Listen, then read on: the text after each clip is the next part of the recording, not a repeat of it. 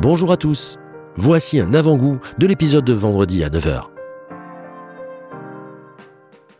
Quand c'est vendu dans les maisons, dans les, dans les boutiques officielles de la marque, ils vont, font croire qu'il y a des listes d'attente, etc. Que certains, propres, comme on dit. que hein. certains modèles sont plus disponibles ou moins Mm, disponibles mm, que d'autres, mm. etc. Et que eux, normalement, ils sont obligés de respecter le prix public conseillé. D'où les, les- les listes d'attente parce qu'ils ne sont pas approvisionnés régulièrement. Les officiels dealers, c'est que officiellement, ils reçoivent des montres, mais la petite phrase extraordinaire Conseiller. prix public conseillé.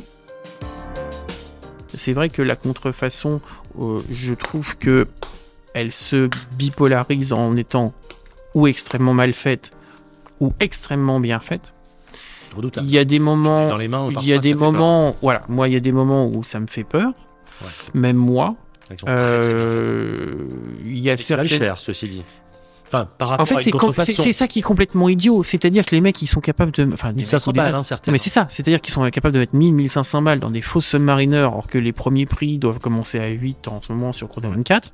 Mais je me dis, mais pour 1500 balles, je, vous donne- je vous trouve trois montres à 500 balles géniales ou une montre à 1500 balles géniale d'un nouveau, d'un nouveau truc.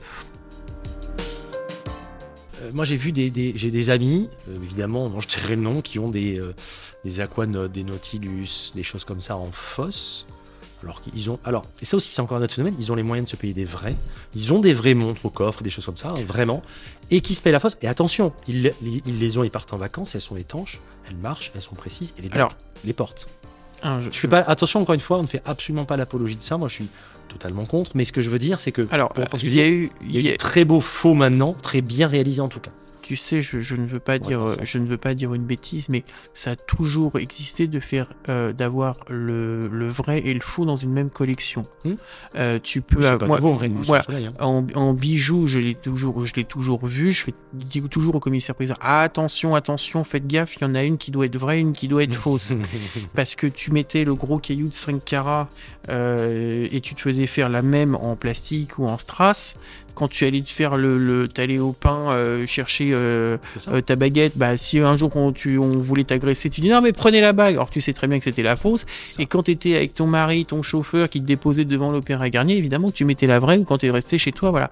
Je crois qu'un jour c'était euh, une des une des baronnes Rothschild qui a dit un, un de ses invités qui vient le voir et qui fait, et qui fait oh madame la baronne, oh le tableau que vous avez est magnifique. Oh là là, c'est vraiment c'est vraiment la copie de celui qui a à Versailles. Et la baronne a répondu non non c'est celui-là le vrai. Je vous dis à vendredi 9h pour l'épisode intégral.